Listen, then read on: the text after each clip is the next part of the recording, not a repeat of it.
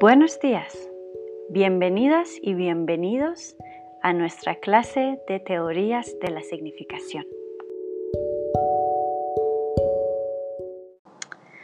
Bueno, después de todo el recorrido que hemos hecho en el lenguaje escrito, de todas las reflexiones que hemos realizado acerca de la escritura y su relación con la oralidad, em, su relación también con lo figurativo y las maneras en las que puede funcionar icónicamente y decir más de lo que dice, eh, el texto que cierra esta sección de iconicidad y escritura nos reta de alguna manera a pensar em, si en las escrituras más eh, contemporáneas y además tecnológicamente hablando más modernas, como lo son eh, en, los chats y en las redes sociales,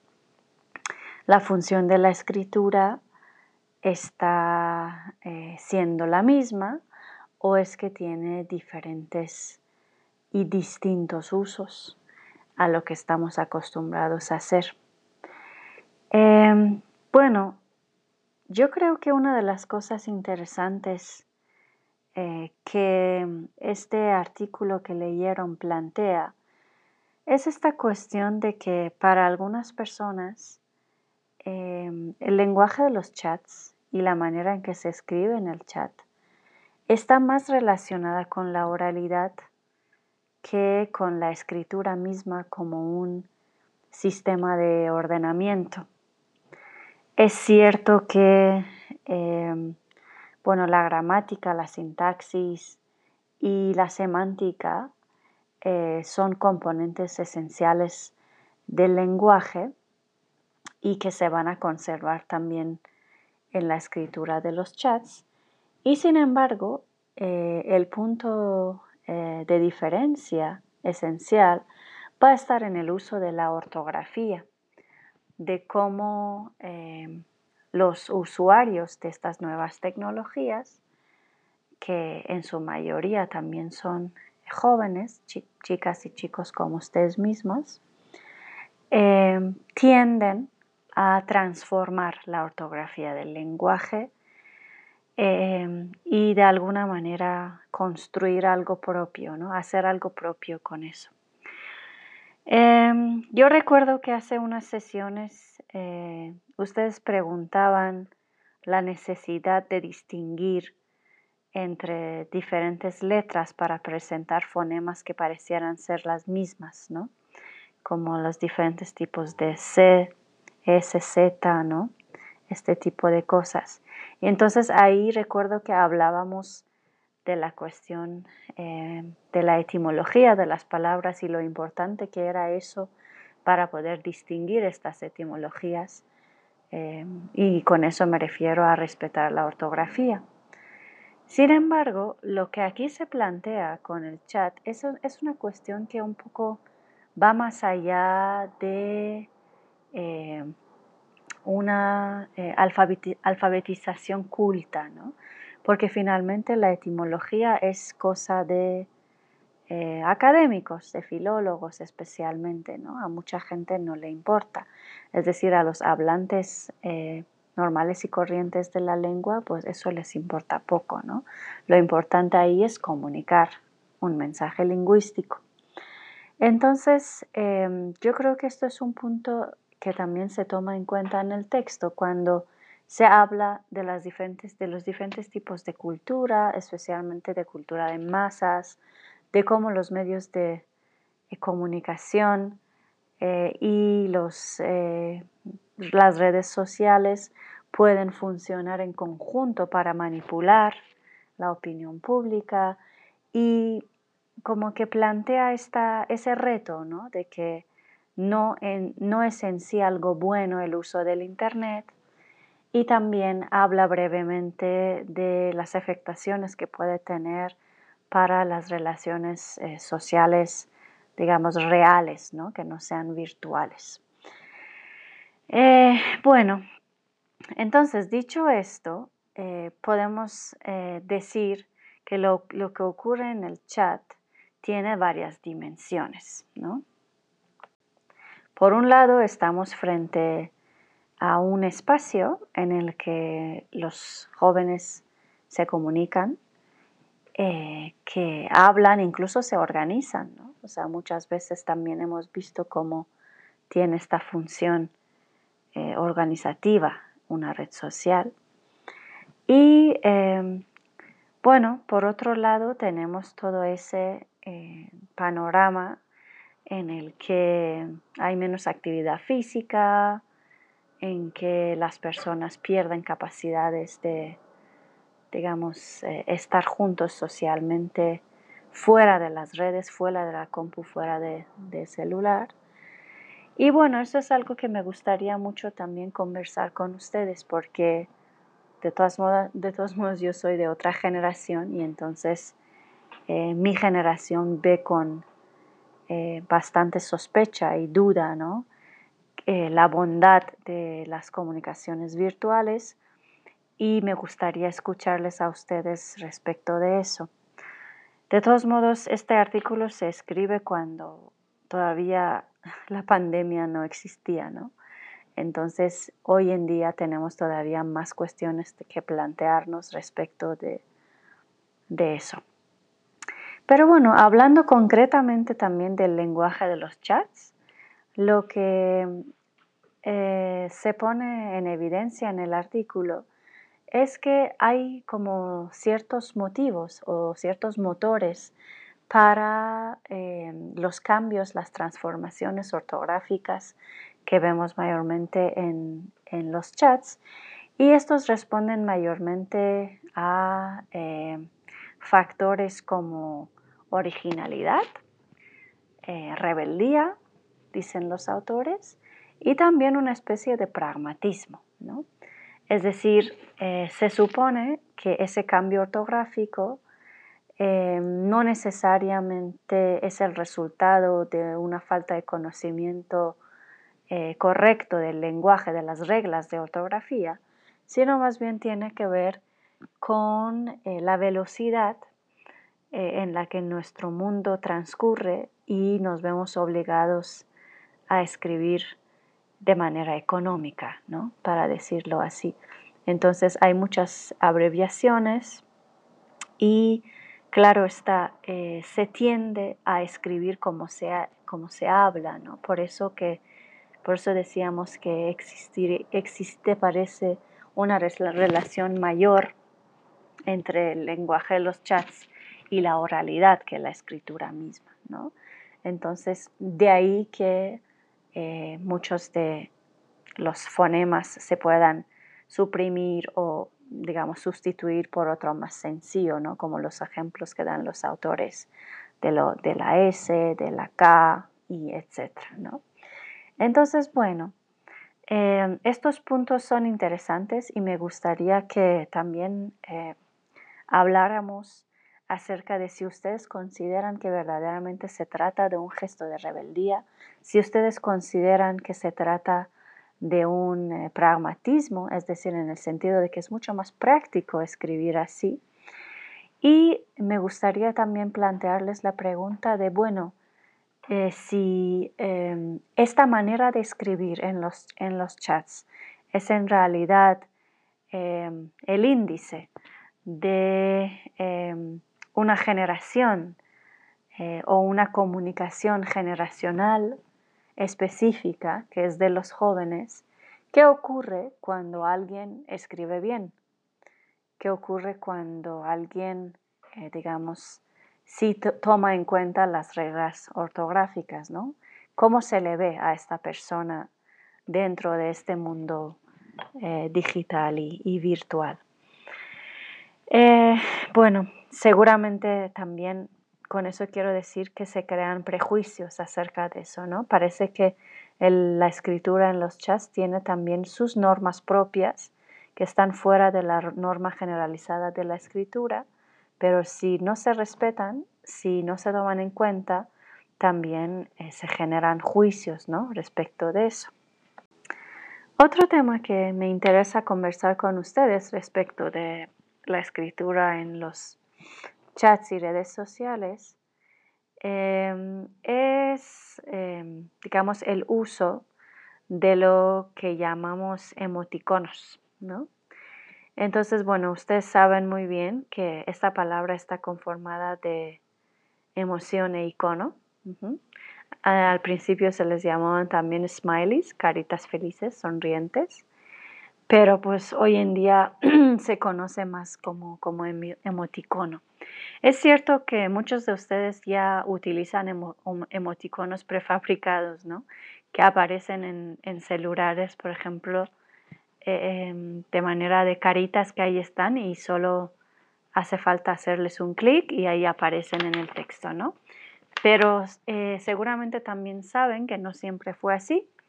Es decir, los emoticonos tienen también un origen, nacieron en algún momento y eh, cuando nacieron eh, utilizaban, digamos, diferentes caracteres de los teclados para formar diferentes podemos decir, figuritas, ¿no? Que eh, indicaban o comunicaban alguna emoción.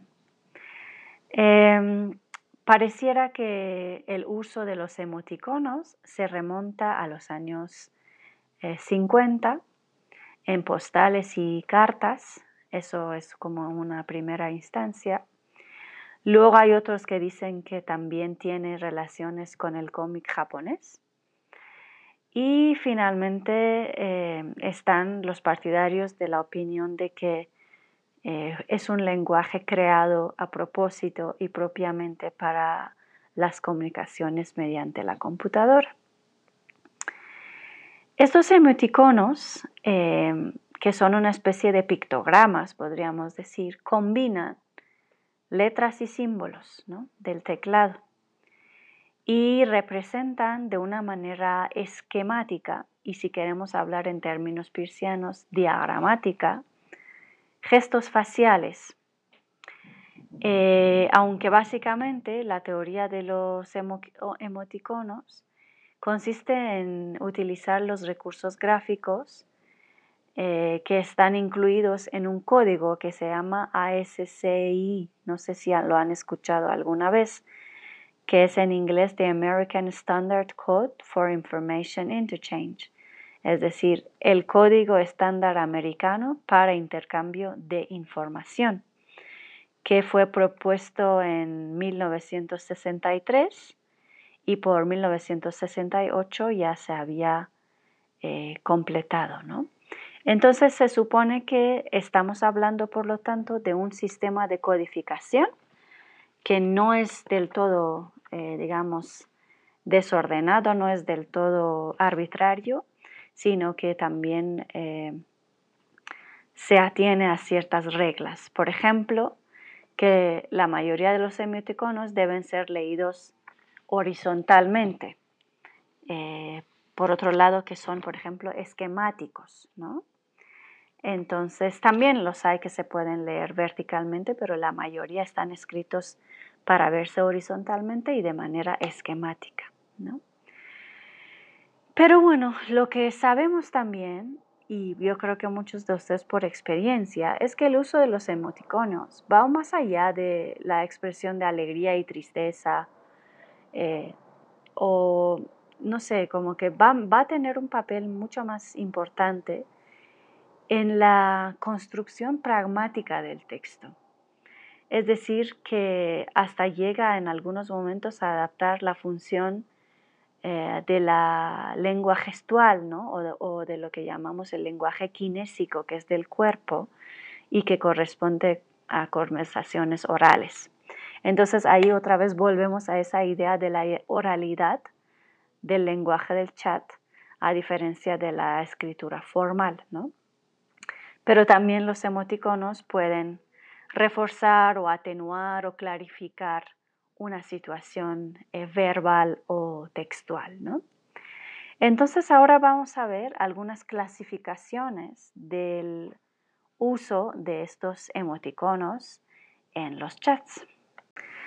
En primera instancia, podemos hablar de emoticonos que expresan alguna emoción del emisor, ¿no? Y estos son como la clase más básica y además más usadas, que son aquellos que explican sentimientos, eh, por ejemplo, mayormente de alegría y tristeza, y son indicadores, o sea, los llaman indicadores de, de, sentimientos, ¿no? Entonces, esto es como un primer grupo. El ejemplo de esto es dos puntos paréntesis, ¿no? Es una sonrisa, dos puntos paréntesis al revés, que es como una, una carita eh, triste, o dos puntos la letra D mayúscula, ¿no? que es como una sonrisa más amplia o incluso una carcajada a veces. Entonces, bueno, estos son los indicadores de eh, sentimiento. ¿no? Luego hay emoticonos eh, que indican eh, un mensaje más allá del mensaje textual. Eh, muchas veces son indicadores de ironía y de humor. Entonces, este grupo se utiliza como para desambiguar ¿no? y permitir que el mensaje sea interpretado correctamente. Imagínense, por ejemplo, si ustedes en un chat le escriben a un amigo un insulto, por ejemplo, le dicen, eh, qué cabrón, y lo dejan así como está, entonces esta persona lo más posible, eh, lo más probable es que se vea eh, como insultado, ¿no? Que se sienta ofendido. Sin embargo, imaginen que ponen qué cabrón y luego ponen punto y coma, paréntesis, eh, ¿no? que es como un, guiño, un guiño de ojo. Entonces seguramente este emoticono lo que está haciendo es ayudar a que su amigo no se sienta ofendido, que lo tome, digamos, con un tono jocoso, ¿no? Y por lo tanto está, digamos, eh, dándole otro giro de interpretación, está definiendo, modificando la interpretación del mensaje verbal. Eh, bueno, también hay otra clase de emoticonos que podemos llamar como emoticonos de complicidad. Entonces aquí el uso del, emoticono está mostrando como el conocimiento de un código compartido entre quien escribe y quien lee o incluso entre un grupo de usuarios en la red. ¿no? Entonces, em, por ejemplo, ustedes ponen un, eh, mensaje, eh, digamos cualquier frase, ahora no se, me ocurre, no se me ocurre algún ejemplo, y luego le añaden el guiño, ¿no? Entonces ahí están diciendo, ya me entiendes, ¿no? Ya, ya sabes lo que estoy queriendo decir. Y el guiño lo ponen como por un igual punto y coma paréntesis, ¿no? Entonces como que tiene también esta función de crear complicidad que de alguna manera eh, no está separada del grupo anterior, ¿no? que son estos que definen o dirigen la interpretación. Eh, en esta misma dirección también hay emoticonos que, eh, digamos, se rigen por estrategias de cortesía, ¿no? es decir, normalmente para atenuar algún mensaje que no es tan bonito, entonces puedes utilizar un, un, emoticono, ¿no? Eh, en fin, o sea, un ejemplo de esto es cuando, yo que sé, alguien te dice algo, un chiste y no te parece gracioso, entonces respondes, pues qué chiste más soso, ¿no? Y, pero si lo dejas así, qué chiste más soso, eh, de alguna manera está siendo como demasiado directa, ¿no? Entonces le puedes añadir eh, un emoticono de risa o un guiño, algo así como para eh, de alguna manera atenuar, ¿no? Y decirle, bueno, si es soso, pero no te lo tomes a mal, ¿no? Entonces esto es como otro, otro grupo. En la dirección contraria también existen emoticonos que se han llamado como amenazadores de, de la imagen y eso quiere decir que amenazan o van en contra o violan los principios de cortesía. Eh, por ejemplo, podemos imaginar una situación eh, en la que pues, las personas que están hablando, una de ellas cuenta una desgracia y la otra persona le responde con el emoticono de X mayúscula, D mayúscula, ¿no? que es que me muero de risa, una carcajada, ¿no? Entonces es como que le está faltando el respeto. Entonces se pueden usar los emoticonos también para faltar el respeto, ¿no? No siempre para atenuar o con sentidos de cortesía, sino también eh, todo lo contrario. Entonces, bueno, un poco cerrando, eh, podemos decir eh, que em, hay una unanimidad por lo que se refiere a la iconicidad de los emoticonos y su relación con gestos faciales, ¿no? Es decir, yo creo que nadie tiene dudas de que un emoticono es el icono de imagen de una cara, ¿no? Y además es un diagrama de, la misma cara, ¿no? De, los gestos faciales. Eh, incluso también de gestos corporales, ¿no? A veces tenemos eso de estar cruzado de brazos, de abrazar a alguien, eh, etc. Y no me refiero a los emoticonos eh, prefabricados que hoy en día se usan mucho. También los hay muy eh, ingeniosos verdaderamente en los que utilizaban solo caracteres del teclado.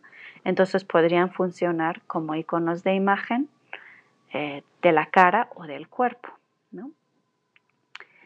Em, y en este sentido, pues las letras y los caracteres del teclado están, están representando formas de los ojos, de la boca, de las manos, ¿no? O a veces también solo formas geométricas como un círculo, etc. Y eso es el caso de emoticonos que no necesariamente tienen que ver con el rostro, ¿no? Porque tú puedes hacer un emoticono de café, por ejemplo, ¿no? O un emoticono de una vaca. ¿no? Puedes hacer muchas cosas, no necesariamente tiene que ver con lo humano y no, no necesariamente tiene que ver con eh, digamos, con el rostro. ¿no? Eh, ahora, uno se puede preguntar, bueno, puede ser que los emoticonos, más que iconos en sentido pirciano, sean símbolos, porque ya cada quien los puede, digamos, identificar. Y la respuesta es que sí, que son iconos que se han simbolizado y eh, se utilizan hoy en día de manera simbólica. Porque finalmente si nos ponemos muy minuciosos vamos a saber que pues un, un emoticono en realidad no tiene como objeto eh, la cara de alguien en específico, ¿no? O sea, no tiene un objeto específico, su objeto es bastante eh, también como amplio, ¿no? Es como si tuviera eh, de objeto a cualquier cara posible. Es como si tuviera en vez de un objeto inmediato, un objeto dinámico. ¿no? Entonces, bueno, eso también es, todo un tema. Eh, ahora, además de ser diagramas y iconos de imagen simbolizados, los emoticonos pueden funcionar como iconos metafóricos. Y esto es cuando evocan una experiencia oral eh, en la, digamos, en la eh, comprensión de las palabras. Y es el caso de los emoticonos que atenúan, perdón, que, que atenúan, que dirigen la interpretación eh, o que de alguna manera también como que em, están imitando o representando algún gesto corporal. Y bueno, dicho esto, ya eh, voy a terminar con, esta parte. Vamos a ver algunos ejemplos en clase de emoticonos construidos con caracteres de teclado y hablaremos de lo polémico que fue el artículo que leyeron.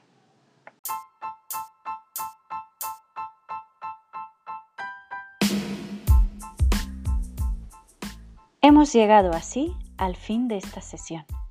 Nos vemos en un momento en clase.